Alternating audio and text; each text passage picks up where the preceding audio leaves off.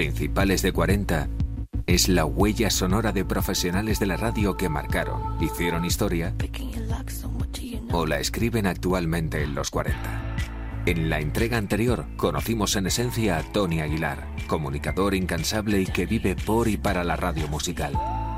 Por aquel entonces, la cadena 40 principales, vía satélite. Pero no puede ser, que los estoy poniendo. ¿Qué dices? Los estoy poniendo en los 40.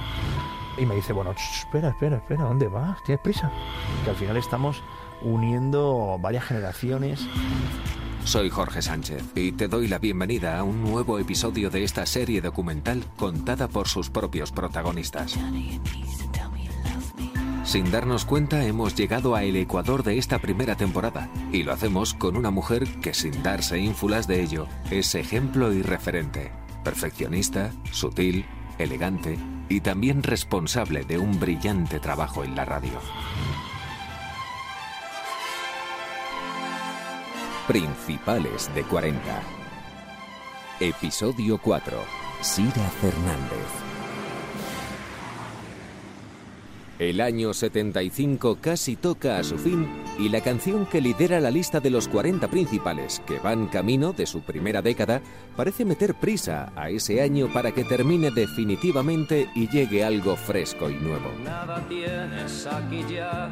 El número uno, Vete Vete, era para el baladista Daniel Velázquez, que solo unos años después abandonaría la primera línea de la música para entrar a formar parte del equipo del Ayuntamiento de Madrid, convirtiéndose en uno de los impulsores de los conciertos de la movida y del concurso de rock Villa de Madrid.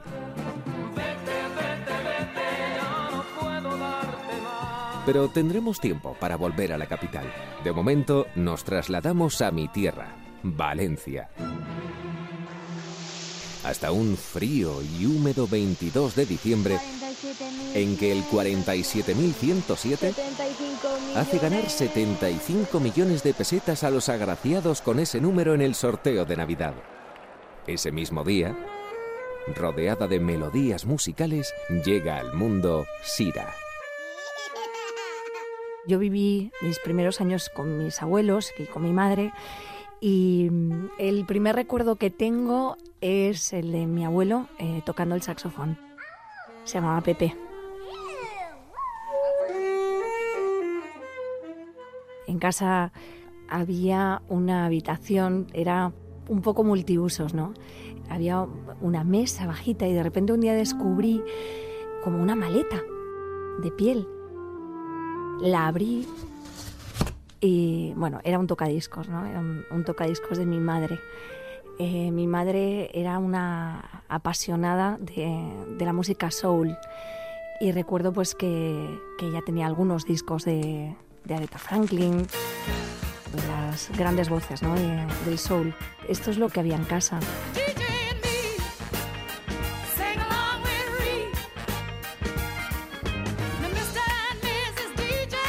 Algo debió sentir la reina del soul cuando Sira nació, puesto que aquel año Aretha Franklin decidió enviarle a esa niña valenciana un mensaje sobre su misión en el mundo.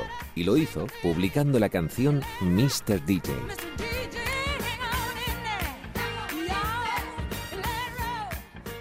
Bueno, me ponían música clásica, sobre todo se escuchaba mucho la radio.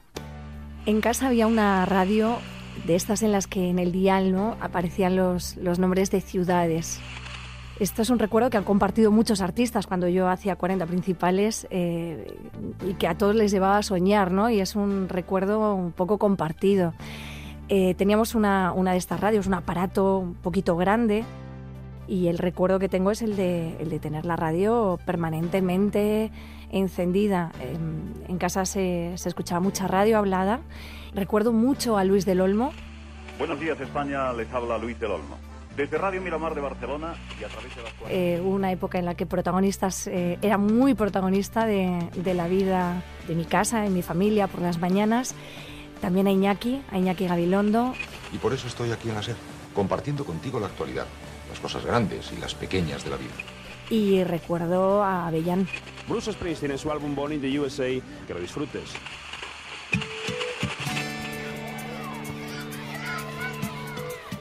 Principales de 40. Me acuerdo mucho de esto.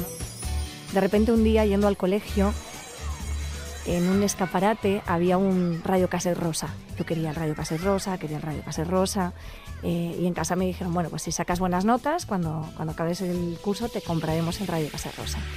Y ese radio cassette fue el que me conectó ya de una manera muy directa con la radio que yo quería escuchar porque ya era mío, ¿no? Ya me permitía poder escuchar la, la radio que yo quería.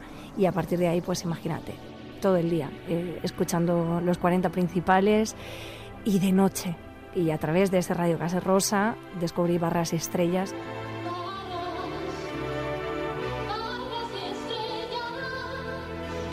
Avellán fue mi primer contacto con la radio musical. Bueno, bueno, bueno, pues te digo yo que garantizamos a estas horas de la noche diversión para los próximos 59 minutos. Que yo creo que fue el que ya me enamoró absolutamente de la radio, de la música y el que me dio el empujón para, para decidir con solo 8 o 9 años que yo me iba a dedicar a eso. Aquella Radio Rosa era la ventana al mundo para el que Sira había nacido. De las pocas cosas que tuve muy, muy claras desde muy jovencita es, es que me quería dedicar a, a esto. Yo creo que ha sido un gran regalo eh, en mi vida el tener una vocación tan clara. Eh, ahora veo a, gente joven que no, no, tiene muy claro a qué se quiere dedicar, que puede tener una mejor salida, cuál puede ser su formación para llegar a algo. Yo siempre tuve claro que lo mío iba a ser la radio. Y previo a ese paso a, de ir a conocer a la gente que me hacía soñar, compramos un micrófono inalámbrico y lo conecté para que se pudiera escuchar por nada, un pequeño bafle que tenía. Y entonces así yo sonaba, no sonaba música, por supuesto, pero yo hacía mis, mis pequeños turnos. Eh, pasaron unos años, ya hubo un momento en el que ya decidí que quería conocer a, a los locutores que más me gustaban ¿no? en, en Radio Valencia, la radio local. En ese momento tenía muchísima fuerza. Yo vivía en Valencia.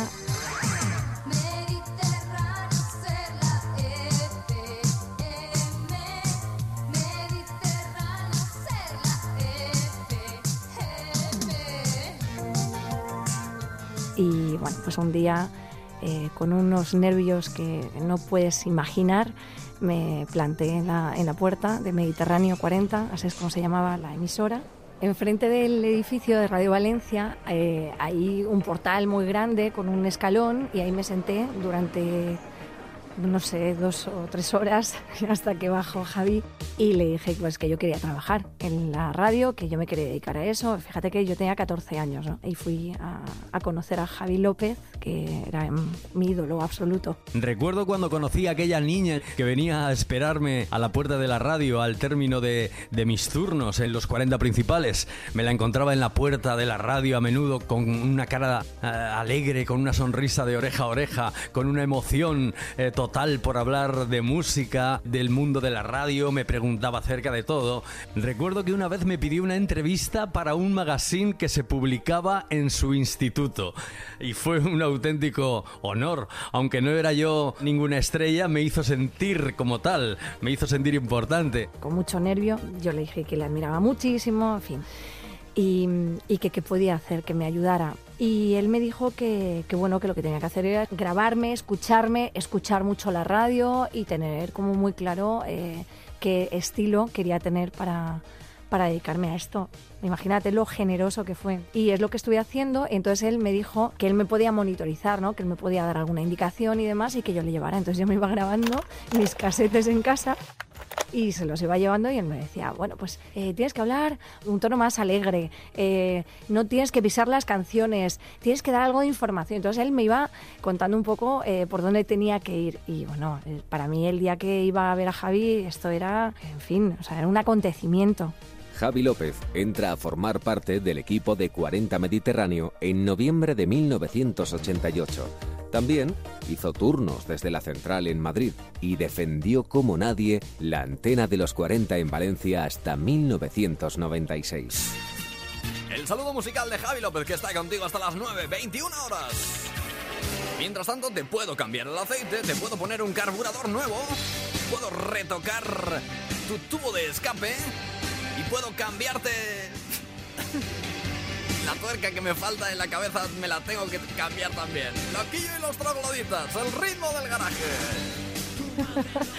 Yo le, le, prometí que si entraba en la radio le iba a invitar a una mariscada y nunca lo hice. Fíjate qué desastre. Se la debo. La inquebrantable paciencia de Javi López y sus consejos iban dando frutos, pero todavía era demasiado pronto para permitir a aquella adolescente lanzarse al directo en Mediterráneo 40. Esa maniobra resultaba algo arriesgada, pero los López siempre tienen un plan B. Claro, ante mi insistencia, eh, ellos, Javi y Luis, su hermano, eh, Luis López, que también ha hecho muchísimos programas, es un gran comunicador, eh, me animan a que vaya a Radio Requena a hacer un programa para probar. Radio Requena es una emisora muy pequeñita, ellos son de allí. Sira estaba tan emocionada por hacer radio que hablé con algunos amigos de la emisora de mi pueblo, Requena, donde yo también me inicié en la radio, para que le dieran un espacio semanal, para que pudiera soltarse y aprender. Estaba decidida a seguir su pasión. Dicen que sigues buscando en el dial y que no encuentras a Radio Requena. Lo tienes fácil del todo, muñeca. Radio Requena es la 93.2. Entonces un verano decidí no irme de vacaciones con la familia, ya tenía como 16 o 15, y entonces nada, un día o dos a la semana me marchaba a Requena a grabar un programa. En ese momento estaba dejando la dirección de la emisora Pablo Motos. Muy divertido. Entonces yo grababa cuñas con ellos, eh, recuerdo el primer programa que grabé eh, me temblaba la mano, no era capaz de poner la aguja en el surco, en fin. Pero recuerdo incluso la sintonía, tengo un, recuerdo muy, muy bonito. Vicente Morcillo era el coordinador de, esta emisora pequeñita y también pues, me, me ayudó, me aconsejó. Cuando llegó aquí a Radio Requena, su primer programa fue una sorpresa para todos. Una chica con seguridad, con desparpajo, con voz fresca, muy bien modulada. Y lo que más me sorprendió con una cultura musical muy por encima de la media para ser tan joven. Cogía todas las semanas un autobús desde Valencia para hacerse casi dos horas de viaje de ida y otras casi dos horas de vuelta, y una vez en Requena aún tenía que caminar durante más de media hora para llegar a los estudios de la emisora. Así durante meses. Fueron un par de veranos y unos primeros pasos que recuerdo con muchísimo cariño, la verdad. El único pero que le puedo poner a Sira es que en aquellos tiempos sus nociones técnicas eran bastante limitadas y teníamos que buscar un técnico de sonido, habitualmente era yo, para poder llevarle el control técnico del programa.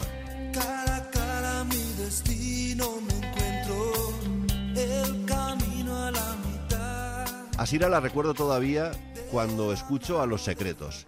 En aquella época era su grupo español favorito. Escuchar esta parte de la trayectoria de Sira me hace sonreír porque años después, y sin todavía conocerla, de algún modo nuestros caminos profesionales coincidieron en varios puntos. Tras aquellas prácticas en Radio Requena, sus ganas por querer ser de 40 le hacen ver que los concursos pueden ser una buena ventana para hacer realidad su pasión por la radio como mi sueño principal era trabajar en la radio ¿no? en, en los 40 principales,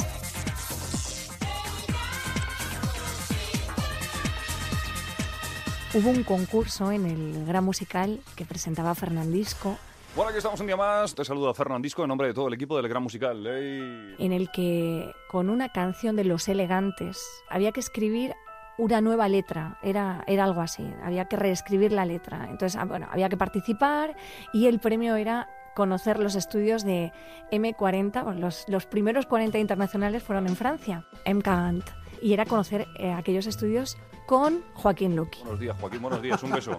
buenos días, Fernando. un beso, Joaquín, como ahora viaja más. Con los ganadores del concurso, que es una gozada estar aquí. Entonces participé y gané, gané el concurso. Y el recuerdo de una mañana de domingo, la llamada de María José Casado. Hola, buenos días. Mire, quería hablar con Sira Fernández. Era, soy María José. Que era coordinadora de los 40, los 40 principales. Que me dice, te llamaba porque estamos ahora haciendo el gran musical, bueno, lo sabes. Y mm, Fernandisco quiere hablar contigo. Sí, sí, contigo, contigo. En el programa en directo. Pues te paso con Fernando, a ver qué te quiere decir él, ¿vale? Pues me, comunica que, he ganado el concurso. Buah, no te puedes imaginar. Tenía 15, 16. Inmediatamente después mi madre me dice, ¿cómo te vas a ir tú a, a París con gente que no conocemos. Y bueno, en fin, esa fue otra batalla. Pero bueno, fui y la experiencia fue maravillosa. Ahí estaba Javier Pons, de director de aquella radio. Fui con Joaquín, eh, fui con Arturo Blay y con Los Elegantes también estuve. Pero era tan joven que luego ellos se iban a tomar algo, una copa a algún sitio y yo ya me iba al hotel porque claro, era, era muy jovencita. Principales de 40. Sira adquiere más confianza y se presenta al concurso de DJs de los 40 principales en 1992.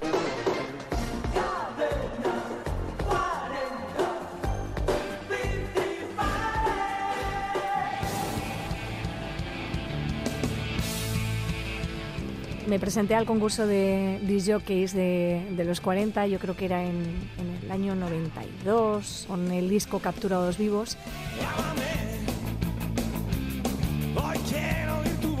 Y bueno, es que era tan jovencita, tenía 16 años. Recuerdo que me llamaron desde la emisora, Arturo Blay era el, coordinador en ese momento, para decirme que les había gustado, que quedaba finalista, pero que era muy joven. Pero bueno, me dijo que lo estaba haciendo muy bien, que siguiera practicando, que seguro que se producía alguna oportunidad.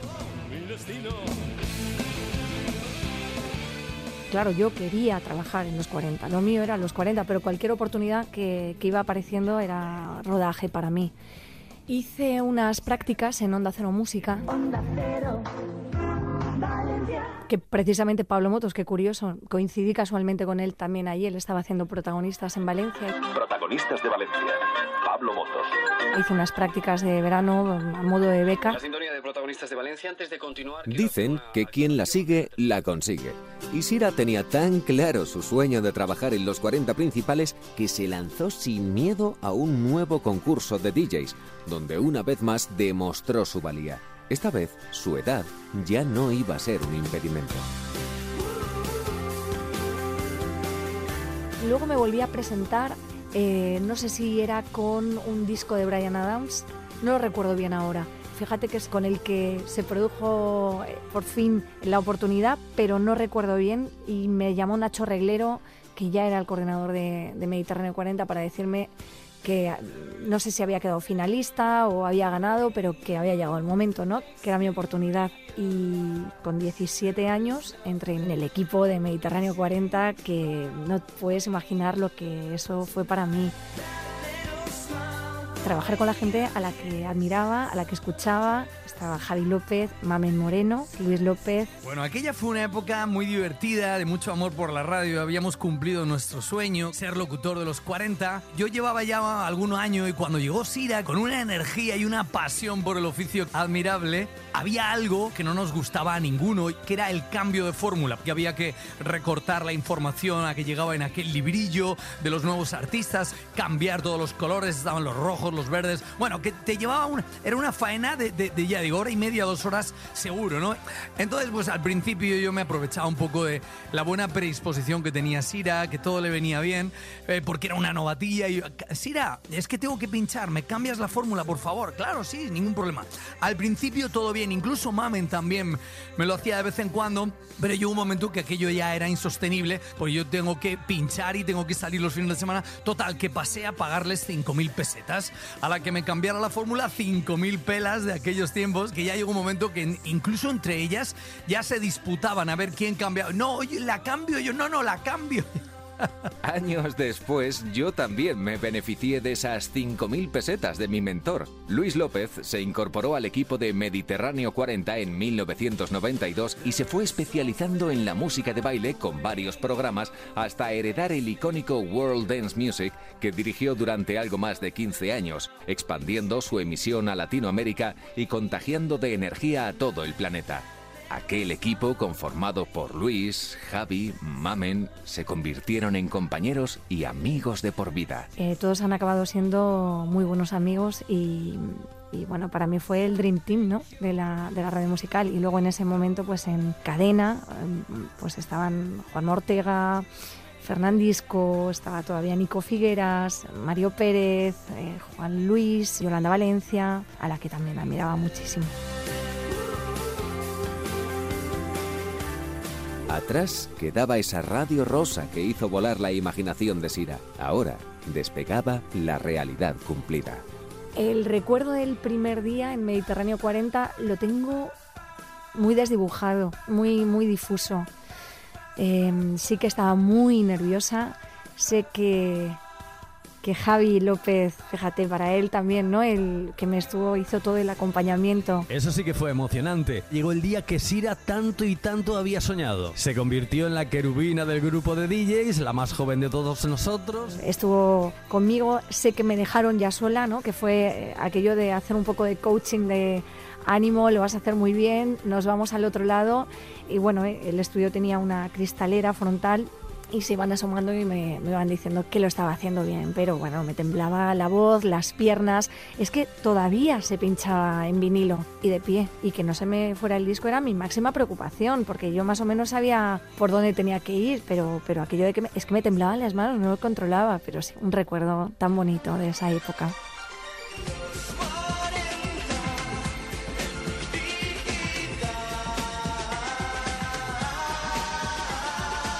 En Valencia estoy, no llega a año y medio, y en ese año y medio vine a Madrid en un par de ocasiones para hacer lo que se llamaba eh, satélite, pero en Valencia viví mi primer concierto de fallas. Los conciertos de fallas, Mediterráneo 40 a 94.2. Esta es la noche más potente de las fallas que demuestra Valencia que vota a ritmo de... Presentando con Fernandisco había 300.000 personas en el Paseo de la Alameda esa experiencia eh, la volví a vivir similar en el 40 aniversario de los 40 principales en el Vicente Calderón. imagínate con 17 años subir a ese escenario, se acababa la vista y seguía viendo gente, ¿no? Para subir al escenario primero había que llegar. Mamen Moreno nos revela el ritmo frenético de aquellos días de fallas. Recordamos siempre cuando llegaban los conciertos de fallas, porque eran días de mucho trabajo, de mucho estrés, eran muy agotadores, pero nosotros lo convertíamos en nuestra fiesta. Eh, recuerdo que éramos las últimas en salir de, los estudios de 40, de Mediterráneo 40. Éramos las últimas en ir al Paseo de la Alameda, que era donde entonces se hacían los conciertos de fallas. En la radio nos arreglábamos, nos cambiábamos, nos maquillábamos. Siempre se nos había olvidado algo, siempre salíamos, bueno, pues eso, súper deprisa. Llegábamos al Paseo de la Alameda corriendo con la adrenalina al 2000 y una vez allí, mucho ritmo, muchos nervios cuando acababan los conciertos pues nos íbamos a disfrutar del ambiente de fallas, nos tomábamos algo por ahí, no siempre, claro, pero muchas veces empalmábamos con el primer turno de 40, o sea que íbamos totalmente agotadas, afónicas, nos costaba un tiempo recuperarnos de esos días. Durante una década, los 40 en Valencia fueron la voz de Mamen Moreno. Esa prolífica etapa musical le hizo dar un nuevo giro a su carrera y poner su talento al servicio del Departamento de Programas de Radio Valencia Cadena Ser hasta 2014. Para mí siempre será mi peque, la quiero muchísimo, es una de las personas de mi vida. Fueron noches mágicas para muchas generaciones. Nos pilló de adolescentes que nos permitió vivir conciertos de artistas internacionales muy potentes. Sira compaginaba formar parte de aquel Dream Team en Mediterráneo 40 con algunos meses de satélite para coger experiencia en la central. Aquellas oportunidades radiofónicas ocurrían a cambio de las vacaciones de verano o Navidad en la emisora local para hacer turnos de refuerzo en la capital. Pero un buen día, Madrid se convirtió en su destino final.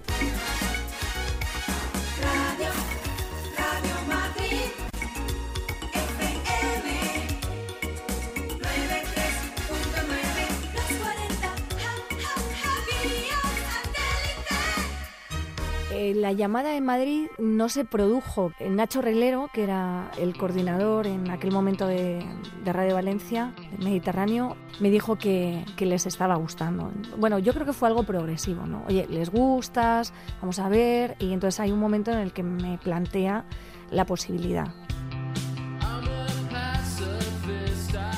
Inmediatamente le dije que sí, yo soñaba con venir a Madrid ya había estado aquí, tenía 18, 19 años. Y nada, vine a hacer el satélite de Navidad y ya me quedé. Y bueno, no fue fácil. Ahora con distancia realmente fue complicado porque era muy joven, frené los estudios, que luego continué aquí, pero empezar a vivir sola, sin conocer a apenas nadie aquí, eh, esto tampoco era fácil, ¿no? De repente llegabas a un, a un sitio en el que todas las relaciones se habían establecido ya y tenías que encontrar tu hueco, ¿no? Tu lugar. Yo vine a sustituir a Yolanda Valencia, que pasó a, a M80, y bueno, pues eh, tampoco fue fácil. Yolanda Valencia fue una de las voces históricas de la radio musical desde sus inicios en Algeciras hasta llegar a lo más alto en los 40 principales de Madrid. Marcó a toda una generación. Fue presentadora de 40 en Canal Plus. También ponía la voz en off en el programa de Miguel Ríos Qué noche la de aquel año. Y para noches las que ella creaba en 40 con Estrella Fugaz. Que sepas que detrás de muchas cosas bueno, buenas y no tan buenas. Siempre viene algo mejor. Siempre.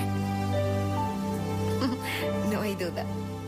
Yo sentía que tenía el listón muy alto, había mucha eh, responsabilidad por mi parte y sentía que, que, lo tenía que hacer muy bien, ¿no? Y la presión que yo misma me, me imponía fue enorme. Tanto es así que hubo un momento al mes tengo el recuerdo, la, la, fotografía muy, muy nítida al mes o a los dos meses. Claro, yo sentí como que estaba en una nube y que de repente se había ido disipando ¿no? todo lo que tenía alrededor y, y, y que qué hacía aquí, en el fondo, que qué hacía. ¿no? Y un día que me fui a la estación de Atocha, a, claro, no había, no, no, sacabas un billete con el móvil, no, no, había, no había nada de esto. Entonces me fui a la estación de Atocha a cogerme el primer tren para volverme a Valencia, porque yo ya me quería volver a Valencia. Y fue una noche muy especial porque llamé eh, desde una cabina de uno en uno, mmm, varios miembros de mi familia me fueron diciendo, oye, llevas mucho tiempo queriendo esto, este es un momento difícil porque te sientes sola, porque las cosas no son como las imaginabas, pero estás haciendo lo que llevas tantos años soñando. Tienes que intentarlo. Y me volví a casa y ya está.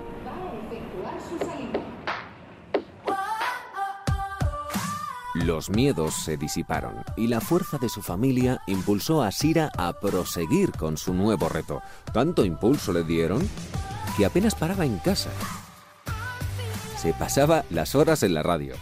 Yo siempre decía cuando llegué aquí, pero si yo en Mediterráneo abría y cerraba la radio, ¿no? Porque claro, no, no es que tuvieras tanto que es que ya tú hacías por hacer, porque tú lo que querías era estar, estar, empaparte de lo que hacía uno, cómo se graba una cuña, cómo estás preparando este programa, ¿me puedo quedar en tu turno? O sea, era estar, yo quería estar, imagínate aquí.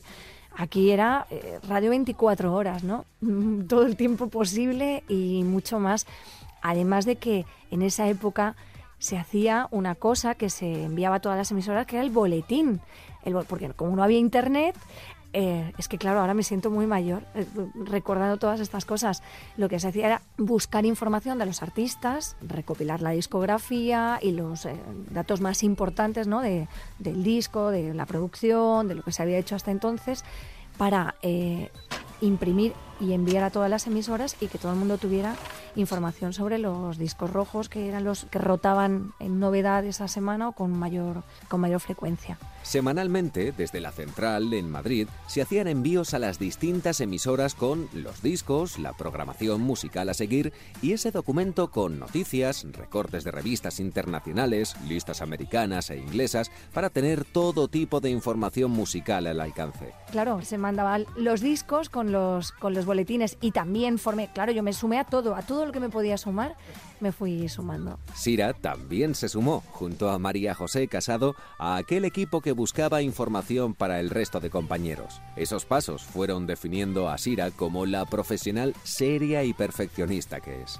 Yo creo que eh, fue progresivo que me fueran dando responsabilidad. Llegué muy joven, pero en aquel momento la mayoría de los DJs, excepto Fernando, los que se habían consolidado, o Joaquín, éramos muy jóvenes, gente de 19, 18, 20, Nico era jovencísimo. Bueno, fui haciendo fórmula, turnos. Eh, a mí siempre me gustó mucho el, el género de la, de la entrevista. Me las trabajaba muchísimo, muchísimo. Documentaba y luego mm, estudiaba y demás. Y no sé si fue de una manera, mm, pues eso, un poco espontánea, ¿no? Que me dieron una entrevista, gustó y luego estas cosas como que se compartían, el artista, la compañía y bueno, fueron dándome cada vez más responsabilidad en, en cuanto a, a las entrevistas, los programas especiales, eh, hacer cobertura de acontecimientos, de conciertos, de festivales.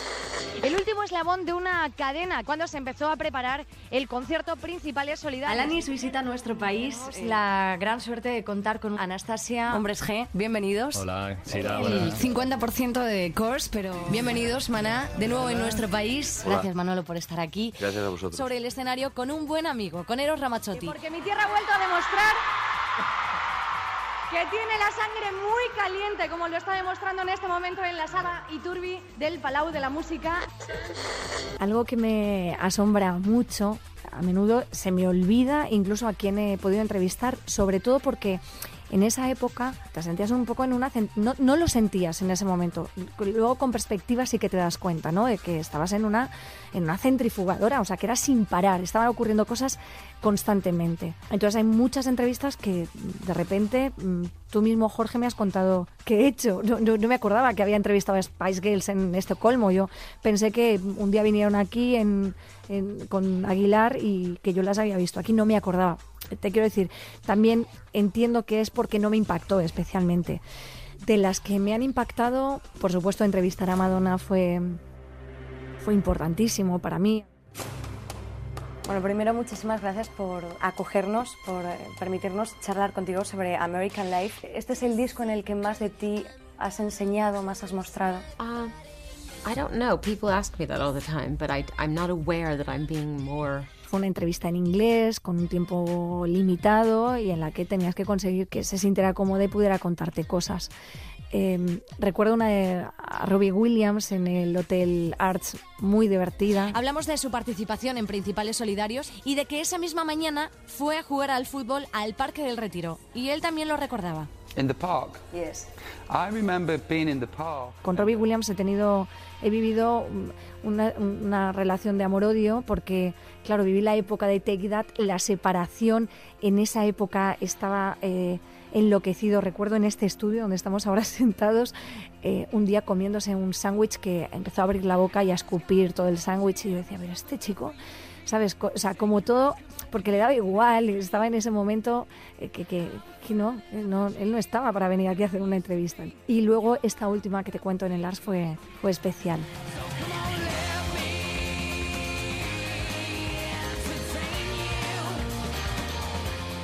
He hecho entrevistas a Alejandro Sanz en aviones. Hay una muy bonita que hicimos en Santiago de Chile, en la habitación que él tenía, que era espectacular, con unas vistas a la ciudad muy, muy bonitas. En un atardecer le estaba tocando la guitarra, todo esto lo grabamos para una conexión. No sé yo por qué estoy entre estas cuatro paredes, pero la cuestión es que lo tengo enfrente, que es lo importante. Alejandro Sanz ¿Cómo estás, Sira? ¿Qué tal? fue muy bonita. Eh, Richard Ashcroft me encantaba. Claro, es que hay artistas que además a mí me han, me han gustado mucho. Eh, Santiago Userón, todas las que he hecho con Iván Ferreiro. eh, y la entrevista más complicada que recuerdo fue a Antonio Vega. Lucha de gigantes con 10, el aire en gas natural. Se la teníamos que hacer en un hotel cerca de la estación Príncipe Pío y creo que directamente la compañía lo que hizo fue planificar una promoción en un momento en, en el que él no, no se encontraba bien para poder hacerla. Por lo tanto, en lugar de venir él a la radio, fuimos nosotros a un hotel en el que estaba temporalmente eh, viviendo. Le estuvimos esperando casi dos horas y cuando llegó pues vino en muy muy malas condiciones. A mí lo que me decepcionó muchísimo de la industria, creo que es la entrevista de la que más eh, tocada he salido, cómo la compañía, aún así viendo cómo vino, fue capaz de animarle a que, a que hiciera la entrevista, que podéis imaginar, es una entrevista que no pudo salir nunca, nunca al aire, además del, enorme impacto que tuvo para mí, ¿no? Creo que es la única vez, ha habido alguna otra, ¿eh? En, este estudio una ocasión en la que tenía que haber terminado la, entrevista de manera inmediata y yo creo que esta también. No por él, porque él no, no tenía poder de decisión ni creo que no, no estaba para poder tomar ninguna, ninguna decisión, pero la tenía que haber tomado yo. Y por responsabilidad con la casa, con los 40, con el equipo y con mis jefes, la hice y no la tenía que haber hecho.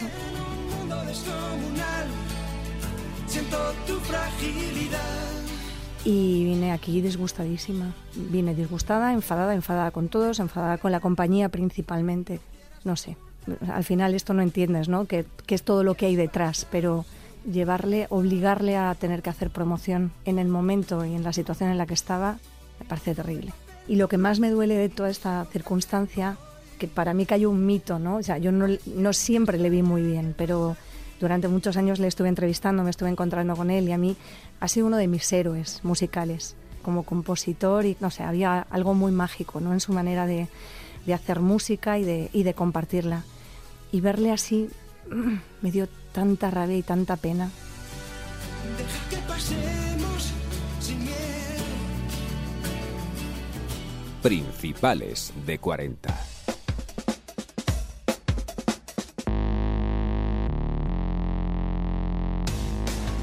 El bagaje y los años dieron a Sira otra oportunidad, no solo como entrevistadora, sino como protagonista de El Día de. Una verdadera locura que durante menos de 24 horas unía a un artista, a la radio y a sus fans por distintos puntos de la geografía nacional gracias a un jet privado. El artista en cuestión desayunaba en Andaya. Y arranca aquí con nosotros en Andaya. Juanes, buenos días. Ánimo, campeón, que te espera una, ¿eh? Estoy listo, estoy listo. Buenos días, Juanma, soy Luis Moya. Aquí va a ser un día muy duro porque vas a coger igual a Madrid, Sevilla, Valencia, Baltasar. De ahí, junto con Sira, marchaban al aeropuerto para almorzar en Sevilla. 40 Principales Sevilla. Encuentro con fans y conexión en cadena. A la hora de la comida, aterrizaban en Valencia. Muy buenas tardes, muchísimas gracias por acudir al llamamiento que os ha hecho Mediterráneo 40, la 94.2. Otro encuentro con fans y conexión vía satélite. Y se remataba la tarde con un último encuentro con fans en Barcelona a través de la radio. Hola, ¿qué tal? Bonani. Nos estaba diciendo que se le está haciendo corto el día. Sí, es Juanes, bienvenido Así es, a. Barcelona. Hola, ¿cómo estás? Salud para toda la gente de Barcelona, los 40. Esos días se viven como una intensidad enorme. Para empezar, porque compartes mucho tiempo con el artista y puedes entender la complejidad ¿no? de ser artista. En muchas ocasiones llegaban aquí, eh, empezabas la entrevista y detectabas cansancio o, o desinterés, ¿no? Y recuerdo pensar, "Jo, este tío viene a una entrevista y no... Y cuando vives al ritmo al que viven ellos de promoción, sobre todo me ocurrió con Alejandro Sanz, que en un, en un viaje que hicimos a América Latina, después de 16 horas de vuelo, eh, de noche principalmente, cuando llegamos allí sin descanso, hubo media hora de parón, empezó una rueda de prensa y luego entrevistas personales con medios durante ocho horas y pico, nueve horas, sin parar. Y luego fuimos a una tele y demás. Y ahí pensé, pero, pero qué locura es esta, ¿no? Los días de eran un poco esto. eh, una locura de encuentros con los oyentes, con fans y bueno, y ruedas de prensa, alguna canción en directo y demás. Eh, pues era llegar aquí, eh, radio, eh, anda ya, ir al aeropuerto, coger el avión, llegar allí, encontrarte con la gente de la, de la emisora, acompañar, preguntar. Es muy bonito, muy intenso muy bonito. En esa época recuerdo que teníamos horror al avión, Juanes y yo. ¿A qué se debe el miedo a volar? El miedo a volar, bueno, es algo que, no sé, te- te, Compartimos. devuelvo la pregunta, no sé. Es algo que siempre ha estado ahí, digamos que lo he aprendido a manejar poco a poco. Y él iba cogido a la, a la crucecita. y yo decía, cuando le veía preocupado, yo decía, madre mía, ¿qué va a pasar aquí?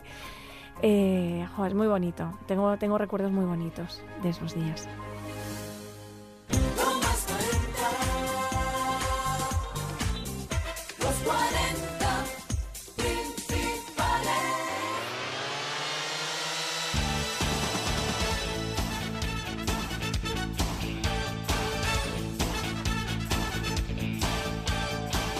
Lo Más 40 fue el magazine vespertino de los 40 principales donde de 5 a 8 de la tarde se trataba toda la actualidad, noticias, entrevistas, novedades y las visitas de artistas internacionales. En Lo Más 40 de Cardigans. Pink, gracias por estar con nosotros. Zúquero, bienvenido. Hola. Con un fuerte aplauso, R.I.M. en vivo en Lo Más 40. Celine Dion. Bienvenida, welcome. Thanks. María Carey, bienvenida. Hello. ¿Cómo estás? Muy bien. El programa, en su anterior etapa, había estado presentado por Tony Sánchez, Hoy es un día muy especial en Lo Más 40. actual director de los 40, y Rocío Rico, que intervenía desde 40 Barcelona y se coordinaban por línea interna. Vamos a tener la oportunidad de tener a Elton John en directo. Tras ese episodio, el programa tomó un nuevo rumbo iniciando una nueva temporada desde Madrid con un equipo conformado por Ramón Redondo en la producción, Miguel Coy y Sira Fernández y Fran Blanco presentando el show. Algo que no fue nada fácil, puesto que Frank y Sira al principio no se aguantaban. Al principio y al final. Mira, nos proponen, bueno, continuar con el, con el proyecto de Lo Más 40, porque ya lleva unos años, a mí me gustaba mucho el formato, pero no teníamos nada que ver. En nuestra manera de enfocar el trabajo, de entender lo que teníamos que hacer, de ponernos a ello, somos completamente distintos y luego además teníamos gustos musicales opuestos. Pues lo empezamos como tenemos que hacer esto, pero el día a día se impuso, ¿no? Y no, no conectábamos, no conectábamos para nada. Yo quería contar algo y él me cortaba el micro porque decía que me, me enrollaba. Yo quería explicar algo más detalladamente porque me parecía que tenía sentido. Me gustaba la divulgación musical y él era otra cosa completamente distinta o él quería contar algo que a mí me parecía que era irrelevante. Por lo tanto, nunca estábamos de acuerdo y entonces eh, había mucho conflicto. A nosotros nos pedían que hubiera cierta tensión eh, eh, sexual, cierto como feeling entre nosotros, ¿no? Y claro, no lo había.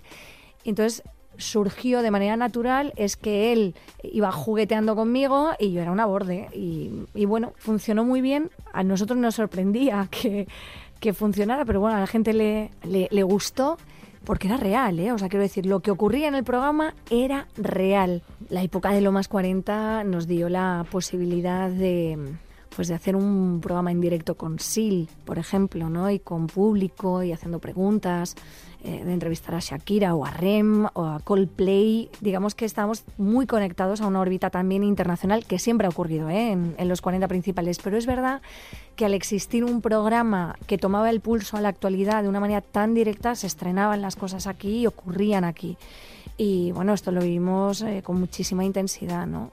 Nos lo pasamos muy bien porque eh, éramos un poco canallas y, ¿ves? En esto íbamos más de la mano. Y de repente, pues Shakira llegó tarde a la entrevista y dijimos verdaderas animaladas hasta que llegó. Y luego eh, nos había venido escuchando, había una tensión.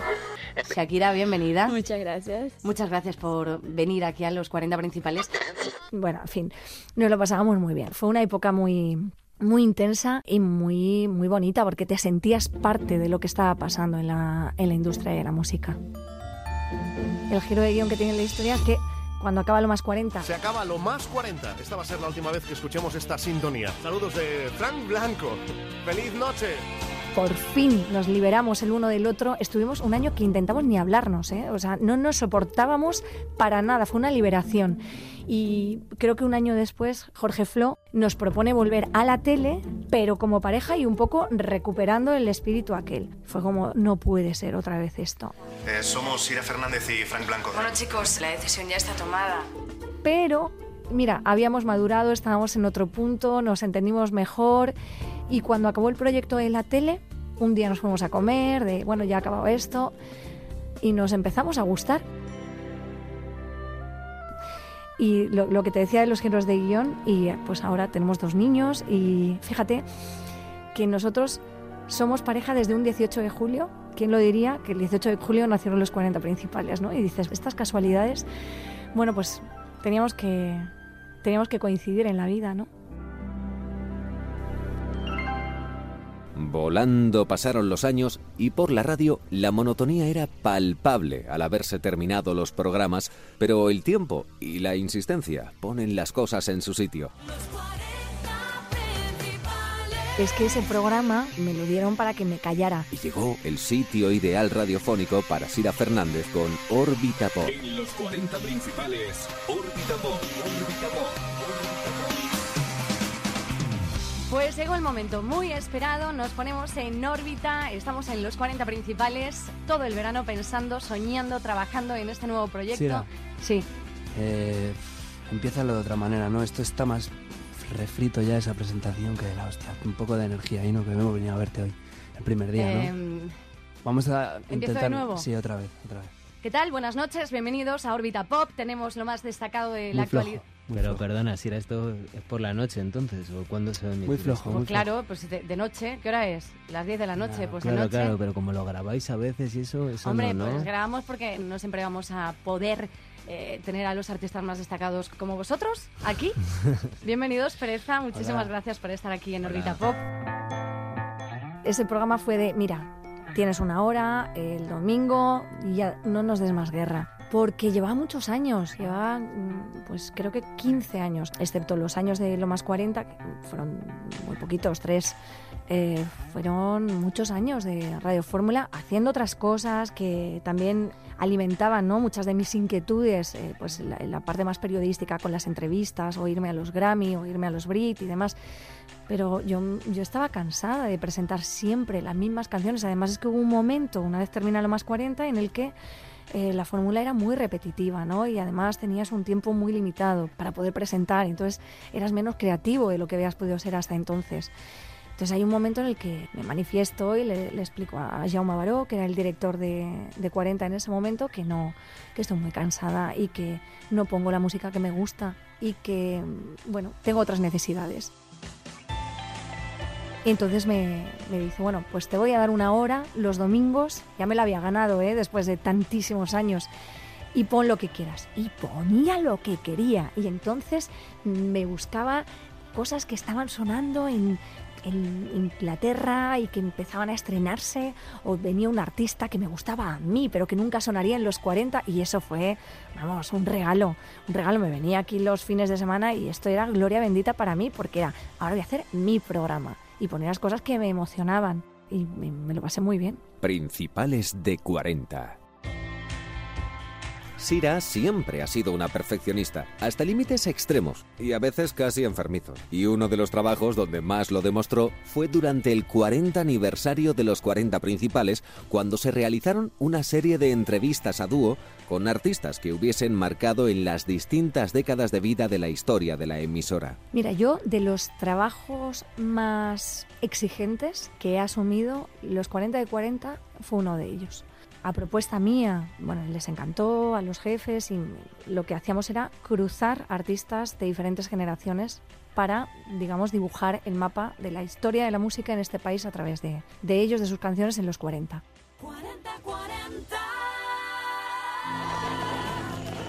Toda la producción, unir agendas, hacer esos encuentros aquí en Barcelona, en donde podíamos y sin Zoom, fue lo que te digo, muy, muy exigente, muy satisfactorio para mí personalmente y, esto fue un trabajo un mano a mano eh, conmigo misma. Claro, lo que, lo que la gente no imagina es que tú haces la producción, es decir, haces las llamadas a las compañías, cierras las agendas, te preparas la entrevista, la haces, luego la montas y sale el programa. Esto es yo conmigo mismo. Y creo que fue un trabajo muy profesional, creo que del que más orgullosa estoy de mi vida. Los principales de los principales, hoy Ramoncín y Dover, Rosario, Alejo Steven, Carlos Tarque, Ariel Roth, Jaime Urrutia, David de María, Alaska y Chenoa, Iván Ferreiro, Coquemaya, Coti, Antonio Carmona, Santiago Luis Auserón, Antonio Vega. Con su arma. Hoy tenemos a Miguel Bosé, Andrés Calamaro, Luz Casal, Miguel Ríos, Ana Torroja, David Bisbal, La Oreja de Van Gogh, Enrique Bumburi. ¿Qué tal? Muy bien. Bueno, voy a decirlo. Se está riendo porque estoy haciendo la cuenta de la vieja con los años de 40 y los años de Enrique. Aquel concierto del 40 aniversario de los 40 principales fue un hito en la historia de la música de nuestro país. Y de algún modo, Sira también lo fue, al ser la única mujer presentadora del evento. El concierto, claro, el concierto yo era pequeño eslabón de una enorme cadena y bueno, pues eh, formar parte de un día tan histórico Yo escuché en casa el concierto de los 25 años, este que fue entre Madrid y Barcelona. Lo escuché en casa, grabé 100 cintas porque esto du- duró mucho tiempo.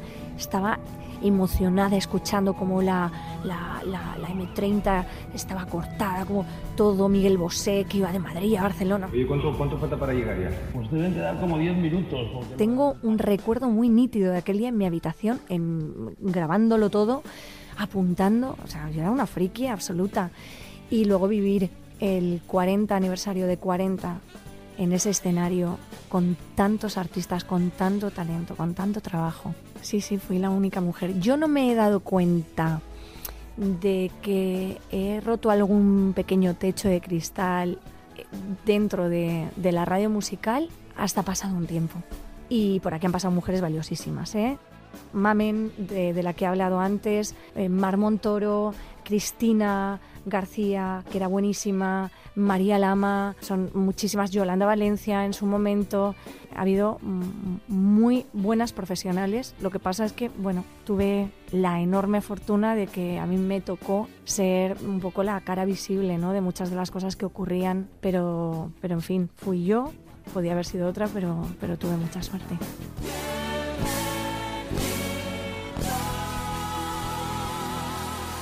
Principales de 40. Exigencia. Ese debería ser otro apellido de Sira Fernández. Mi fama me precede. Por eso me intrigaba mucho saber cuál era ese error o fallo que aún a día de hoy le perseguía para dejarlo aquí y quitárselo ya de encima. Tengo el recuerdo de que los equipos en la tele no querían grabar conmigo porque era tan sumamente perfeccionista que los tenía todos agotados y entonces hasta que no hacía la toma perfecta, fíjate que ahora lo pienso y digo, qué absurdo, ¿no? Pero esas son las inseguridades que tienes, ¿no? Entonces siempre quieres hacerlo mejor y mejor y no, no te das cuenta que ya lo habías hecho bien. Bueno, de todo eso se va aprendiendo. Em, tengo el recuerdo, es, es una cagada, pero es una cagada eh, de muchas personas, pero no la puedo ni compartir.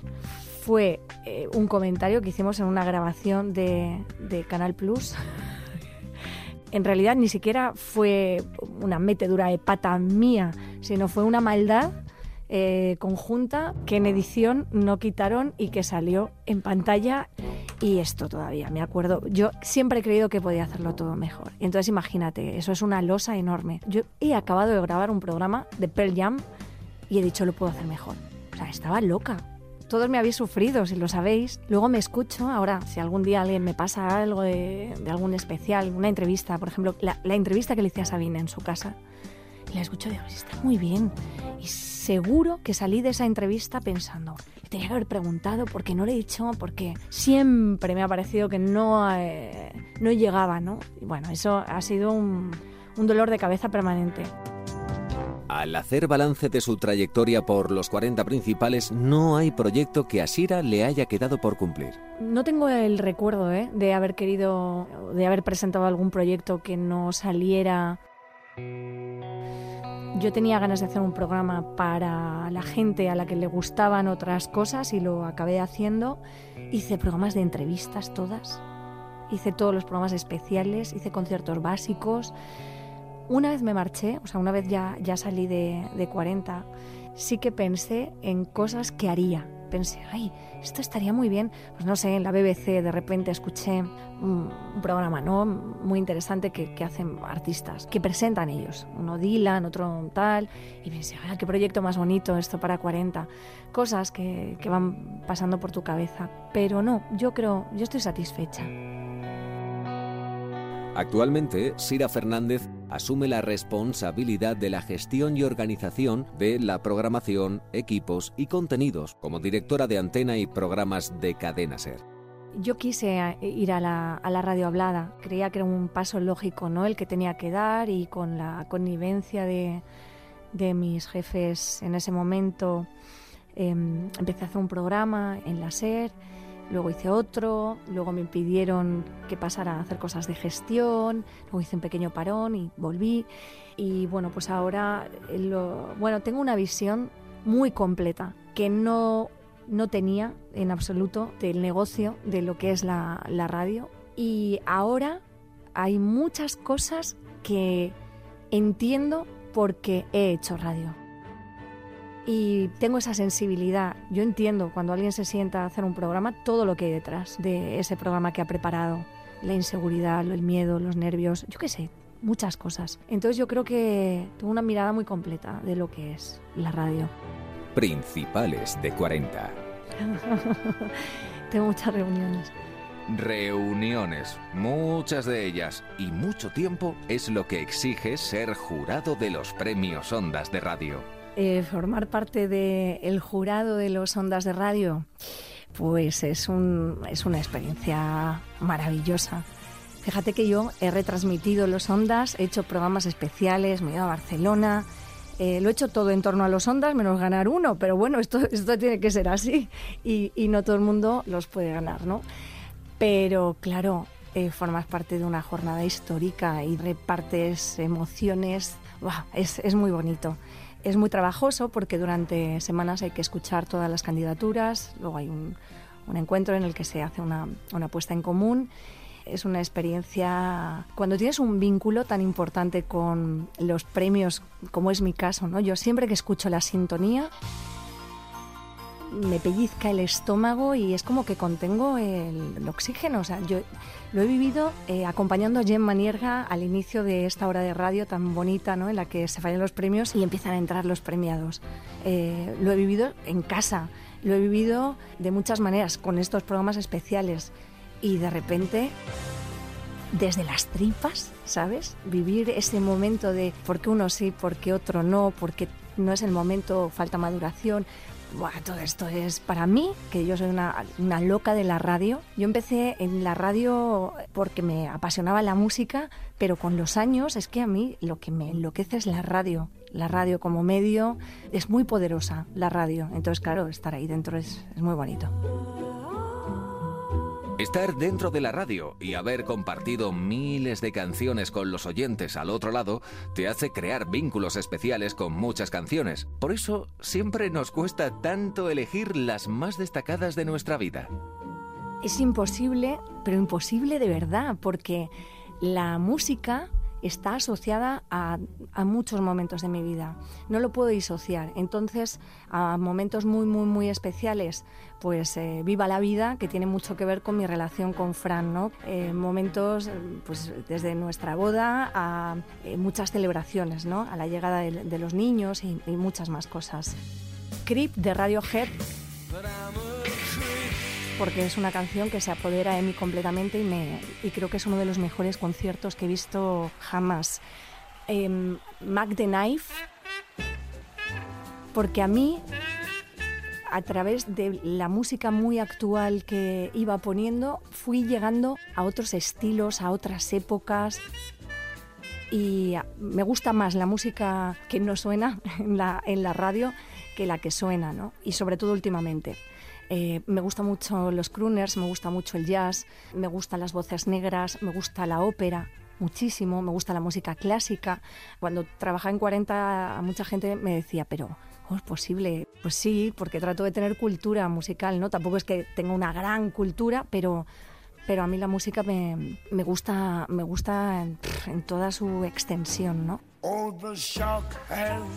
Te digo estas tres, pero vamos, me quedo cortísima porque ya te digo que está muy muy asociada a muchos momentos, a muchos turnos que he hecho aquí en este estudio, ¿no? Y la música, ¿sabes lo que me ha pasado siempre? Lo conecto mucho con la adolescencia y todavía me pasa, ¿eh? Provoca en mí algo que no controlo, tiene un poder sobre mí y mi estado de ánimo que a, veces digo, uy, porque me recuerda mucho a ese momento adolescente en el que todo te supera, ¿no? Pues una de las pocas cosas que es capaz de superarme es una canción que me emocione. Y de repente digo, pero qué, ¿qué me está pasando, no? Y claro, imagínate eso, la fuerza, ¿no? Pero a veces me pasa, Jorge, me abruma, me, me, me, me conmociona. O sea, yo puedo escuchar Creep una mañana y decir... We've got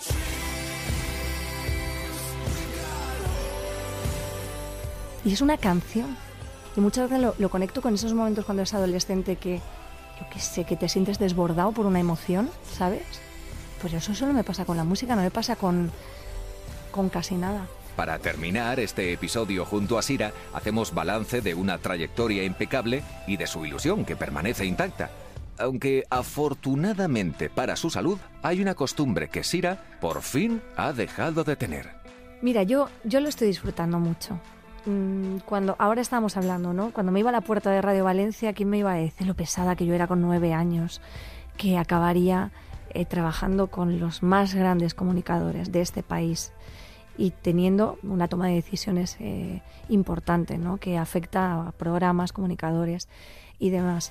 Eh, te diría que la parte mala es que yo echo de menos el micro. A mí me gusta. Yo, yo soy comunicadora, a mí me gusta.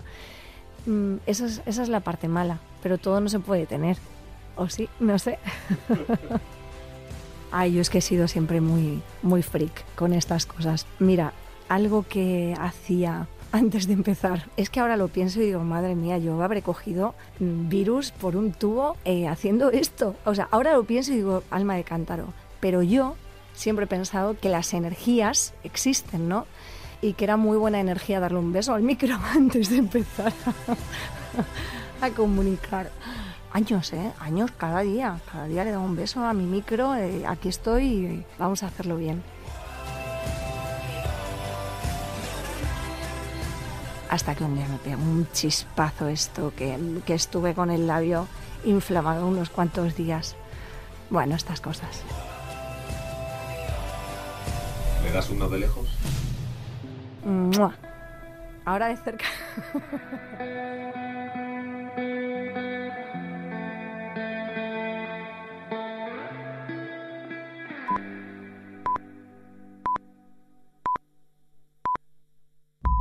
En el próximo episodio de Principales de 40. Noté que había algo raro. Y me dijeron casi los cuatro a la vez, hay pruebas, tío, hay pruebas. No había cobrado nunca. Un día me dijeron que tenía que cobrar. Yo nunca pensé que por eso me fueran a pagar. Me subí encima de la mesa, bailaba, los discos los tiraba, no presentaba ningún puto disco, yo contaba mi vida. Yo disfrutaba ante 500.000 personas. Y donde estaba de camarera Madonna. Y era una mar del clan y nos daba a desayunar. Si no haces eso, no vas a ser bueno aquí. No puedes contar lo que no estás viviendo.